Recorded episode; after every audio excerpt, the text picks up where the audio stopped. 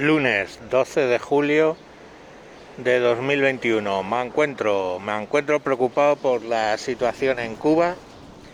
Parece ser que, pues con toda la carga que hay con el tema del COVID, escasez de medicinas, escasez de alimentos durante todo el tema de la pandemia, parece ser que en algunas poblaciones pequeñas se empieza a levantar la gente con manifestaciones y para que pongamos en contexto, cuando en una manifestación directamente ya lo que tienes que decir es mm, no tenemos miedo, es que sabes que la respuesta va a ser contundente.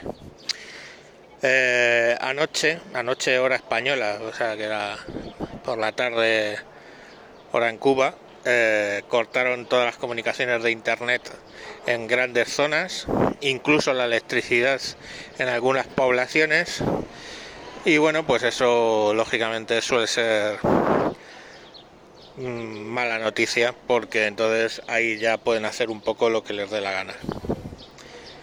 Toda mi solidaridad desde aquí con el pueblo cubano que trata de conseguir cosas tan abstractas, ¿no? Como, como comer, como tener medicinas Parece ser que es que incluso la vacuna esta Abdala o algo así de, de Cuba hecha es poco menos que agua.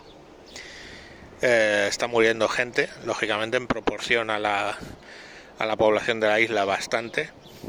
Hay 7.000 casos solo ayer y 47 muertos, que eso para una población como la de Cuba es muchísima gente. Y bueno, pues nada, ya os digo que esperemos que... Bueno, yo no tengo esperanzas de que vaya a prosperar nada en absoluto, pero esperemos que por lo menos no muera mucha gente tratando de conseguir la democracia en ese país.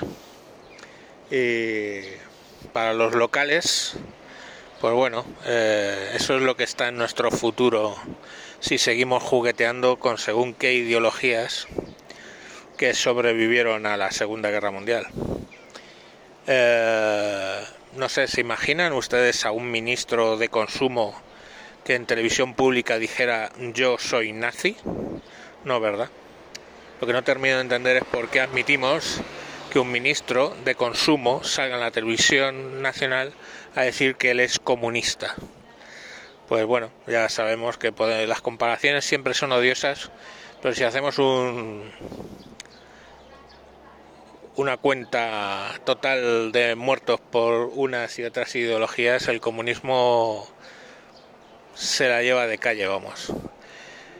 Entonces, bueno, los totalitarismos son totalitarismos, ellos se entretienen en llamar fascistas a todo el mundo que le dice que les dice que son totalitarios y, poco más.